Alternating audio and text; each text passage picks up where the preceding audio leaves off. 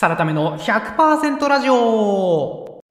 この番組ではブラック企業からバイト先前にホワイト企業に転職を成功させてぬくぬく YouTuber してる私サラタメがサラリーマンの皆さんのために100%なっちゃう情報をお届けいたします。ということで今回は子育ての話でございます。子育てにおいて大自然で遊ぶことが正義スマホで遊ぶことが悪ではないよというお話をさせていただきたいと思います、えー、なぜこの話をするかっていうとまず私がですね一児の父であり、1歳半の子供を育っている一児の父だからというところと、えー、YouTube でですね、 PIVOTってあのチャンネルあるじゃないですか。あの、人気番組、もう100万登録超えている人気番組ですけど、その PIVOTの中で、エデュケーションスキルセットっていう番組がありまして、その教育、子育て系の番組なんですけども、え、教育のプロの方、専門家の方に対して、えー、岩崎さんというあのユートラスト代表で、2人かな ?2 児の母である、えー、岩崎さんと国山ハセンさん国山ハセンさんが確か1歳のお子さんがいらっしゃるみたいな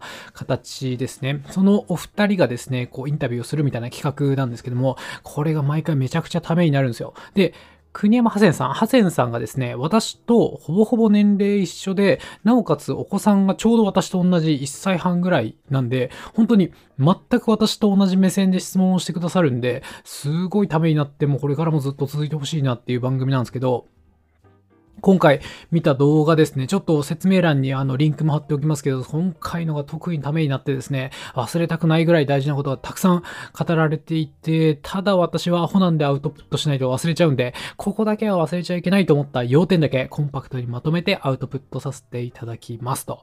でですね、今回の動画は誰が教えてくれるかっていうと、えー、世界トップティーチャーっていうもうかなり行々しい肩書きですけど、えー、翔東秀和さんという方ですね、えー、教育界のノーベル賞と言われるなんか賞なんかにも選出されてるようなすごい方らしくてですね、あの動画見ていただくとわかるんですけど、めちゃくちゃ語り口が優しくて、明快で素晴らしい方ですね。もっと出てほしいなっていう、動画バンバン出てほしいなっていう方なんですけど、その方が言ってた、まあいろいろ教えてくださってるんですけども、うこの3つですね。この3つがズバッと私の心の中に来たんで、それ共有させていただきたいです。その3つ、もう結論で言ってしまうと、えー、体験、子供に体験させろって言うんだけども、体験イコール大自然じゃないよというお話。あと、子供っていろいろ飽きちゃうと思うんですけど、次々に飽きて全然 OK。ただ、他人が理由ならストップすべきだという、飽きた、飽きたっていうのは OK なんだけども、他人が理由で何かやめようとしてたらストップさせようという話。そして最後ですね、えー、っと、スマホに任せちゃうのも全然ありですよっていうことですね。これ勉強ですね。勉強するときに、うん、なんか、教科書とかドリルとか親が直接教えた方がいいみたいなお話あるかもしれないんですけども、全然スマホに任せちゃうのもありですよというお話でございます。あ、これ順番、スマホに任せるのも全然ありよ。2番目に話した方がわかりやすいかな。じゃあその順番で話させていただきます。えー、まず1個目なんですけど、1個目は体験イコール大自然じゃないというお話ですね。あの、子育てにおいて体験させること、子供に何かを体験させることめっちゃ大事ですよ、みたいなお話あると思うんですよ。それで、我々親目線から、まあ親じゃなくてももう皆さん大体想像つくと思うんですけど、そうすると山とか川に連れてった方がいいよなみたいな、大自然に触れさせた方がいいよなって思っちゃうと思うんですけど、えー、動画で言われてるのが、まあそれだけじゃないよというところですね。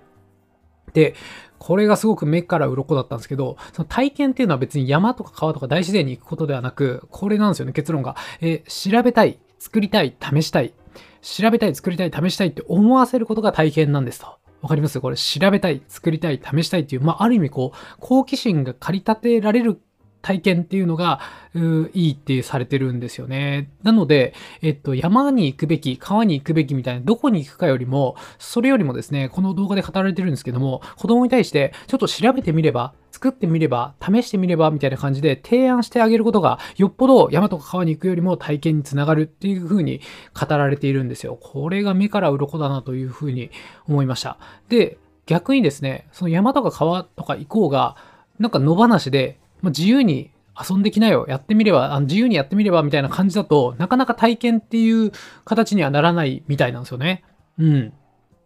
やっぱ子供って自由に遊べるって遊べるんですけど、そもそものこう遊び方というか興味の持ち方がまだわからないみたいな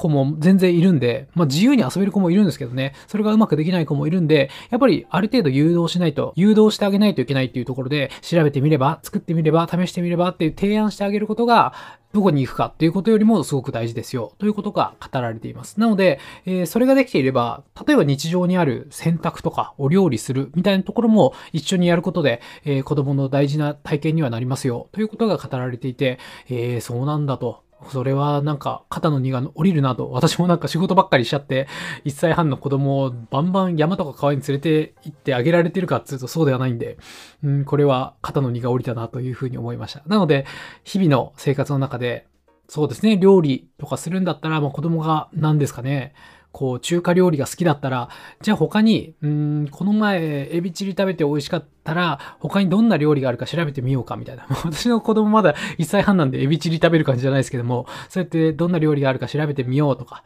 あと家でブロックやるのでも、まあ、猫作ってみようとか、犬作ってみようか、みたいな感じで、えー、提案してみるとか、あと、洗濯物を一緒に畳めるか試してみようかみたいなことをしてみるだけでも立派な体験になるんだなというところは非常に勉強になりましたね。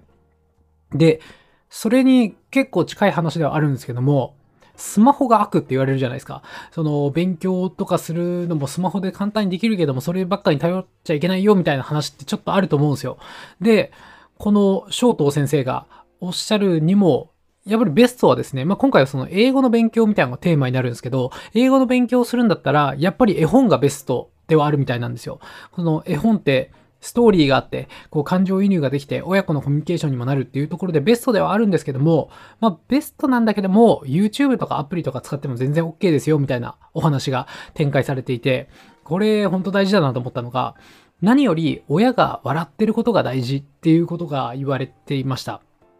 うん。なので、絵本を読み聞かせようと思って、もどうにか頑張んないと、みたいな感じで、えー、悲壮感を漂わせながら絵本なんか読むよりですね、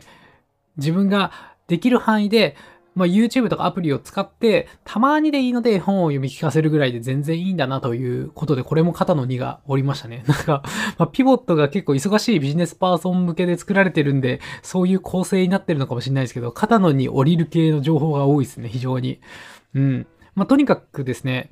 うん、絵本を読み聞かせないといけないっていう中で、その義務感、読み聞かせなきゃって思ったりとか、その読み聞かせてって、こう、子供が、それを理解できてなかったらなんで理解できないのみたいな。前も言ったでしょみたいな感じで、親から笑顔が消えてしまうっていう、これが一番良くないっていうことが語られていて、うん、それ本当大事だよなと思いました。で、これなんで親の笑顔が消えちゃうと良くないかっていうと、まあ、親の笑顔っていうのすごく子供が好きで見てるんで、その親の笑顔が消えちゃうっていうところにすごくネガティブなイメージを抱いてしまうっていうところが理由として挙げられていました。そうなんですよね。これも本当にいいセリフだなというか、いいコメントされてるなと思ったのが、うんと、勉強ってすごく長期戦だというお話がされていて、うん、そうですよね。人生100年時代とか言われますから、とにかく勉強はガガーッと詰め込むよりも、ずっと学生だろうが大人になろうがずっとやめないっていうことが大事になる中で、その親が、うん、なていうんですかね、義務感みたいな形でこう楽しむっていうことを忘れた上で、やっぱ勉強って本当は楽しいっていう一面もあるはずなのに、こう詰め込むような、えー、親としても勉強させなきゃみたいな悲壮感とか切迫感だけで勉強を教えるっていうのは、やっぱり子供が嫌な感じを、ネガティブな感情を勉強に覚えてしまう、勉強が嫌いになってしまうっていうところがあって、そうすると長期戦に向かなくなってしまうんで、それは良くないんだなと。子供にも楽しませてあげるし、自分も楽しんでいるっていうことが非常に大事なんだなと。そのためにツールとしてスマホとかアプリとか使うのは全然いいんだなという話が語られていて、すごく肩の荷が下りましたと。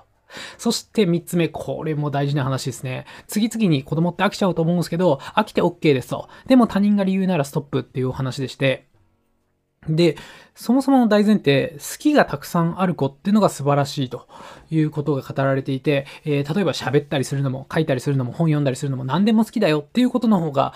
いいんですよね。そういう子の方が、やっぱハッピーになれる。その裏を返すと、そうじゃない子って、うーん、例えば喋るのしか好きじゃないとか、書くのしか好きじゃない、もしくは何も好きじゃないって言ったらもうハッピーになりようがないですもんね。なので、いろんなものを好きになれるように、好きになる可能性のあるものにたくさん触れさせてあげることがめっちゃ大事ですと。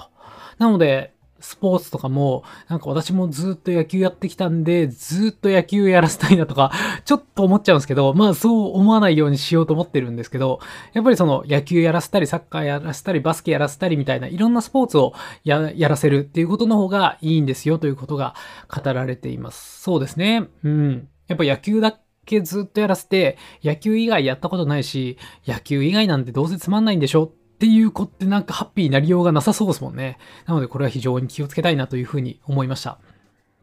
で、子供は何か熱中してもすぐ飽きちゃうんですが、えー、飽きても全然いいと。そのさっき言ったようにいろんな好きを作ってあげるのが大事なんで、飽きたら次、飽きたら次で全然いいですよということが語られて本当そうだよなと思ったんですけども、これもまた目から鱗でしてね、自分が理由ならいいんですよ。その飽きたとかつまんなくなったみたいな理由だったら次行っていいっていう話なんですけど、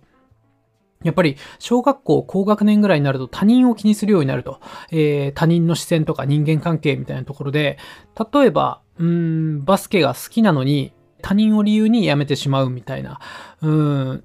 例えばなんすかね、A 君の方が上手いからとか、うーん、一緒にチームでいる B 君が嫌いだからみたいな、そういう理由でバスケを辞めてしまうっていうと、本当はもっとバスケを好きになれるかもしれないのに、やめてしまうという非常にもったいない経験になってしまうんで、それはやめた方がいいかなと。そういう場合は、まあ、バスケやめちゃダメだって言うんではなく、ちゃんと理由を深掘りしてあげて、例えばそのチームに何か問題があるんだったら別のチームでバスケを続けるっていうことはできると思うんで、そういう理由を深掘りして一旦止める。それで原因を深掘りするっていうことが大事って、あの、語られていて、うわ確かにそれ私やってあげようと思いましたね。で、これをすることによって、本当あれですよね。うん、他人を理由に何かを決断するっていうんではなく、自分を軸にして決断をする、判断をするっていうことができるようになるんで、これは、うん、教育としてすごくいい効果がありそうだなと思ったんで、私はこれ、肝に銘じたいと思いますね。飽きるのは OK。だけど、他人を理由にするんだったら一旦ストップで理由を深掘りする。これは本当脳に刻みつけときたいなというふうに思いました。という3つです。えー、この3つですね、体験イコール大自然じゃないというところと、スマホに勉強とかを任せちゃうのも、親がハッピーだったらありですよという話。そして3つ目が、次々にいろいろ飽きちゃうんだけども、いいんですよ。飽きちゃって OK なんですけども、他人が理由ならストップっていう感じですね。他人が原因でやめようとしてるんだったら、一旦ストップして理由深掘りしましょうみたいな、この3つでございました。いかがでしょうか？あんま YouTube とかでも教育みたいなお話はしたことなかったですね。というのも私が子供生まれてまだ1年の新米パパではあるんで、ここ最近ですね、急に教育への興味が出てきたんで、もしかするとまあちょっと再生回数とかも見つつ、結構興味あるんだな、皆さんと思ったらですね、この教育周りのお話もできればな、というふうに思っております。ほんと勉強になるんですよ、ピボット。このピボットのエデュケーションスキルセット、ずっと続けてほしいですね。本当に勉強になるな。岩崎さん、ハセンさん、佐々木さん、ありがとうございますって感じですね。まあこれ企画してくれてる人は別なのかもしれないですけど、非常に感謝申し上げます。今後も見たいんで、みんなで見てですね、多分こういうの再生回数が落ちてきちゃうと企画として終わっちゃう気がするんで、みんなで見ましょうというお話です。もっと詳しく知りたいという方もですね、実際の動画は、えー、私これ多分10分、15分ぐらいで話しちゃってますけど、実際の動画の尺5倍ぐらいありますんで、5倍ぐらいの尺と詳しさで、えー、ピボットの YouTube チャンネルで放送されてますんで、この配信の説明欄にもツイートにもリンク貼っておきますんで、ぜひご覧になってください。ということで、いってらっしゃいサラタメの100%ラジオ最後までお聞きいただきありがとうございます。感想やご質問など何かコメントあればぜひ Twitter にてお願いします。今回の配信に関するツイートしてますんで、そちらにリプライ、引用リツイートしていただければ必ず目を通してなるべく返信するようにします。今後も平日の朝週2、3回の配信をゆるりと続けていきますんで、ぜひ通勤や朝散歩のお供として末永くお聞きいただければと思います。ではまたお会いしましょう See you next time!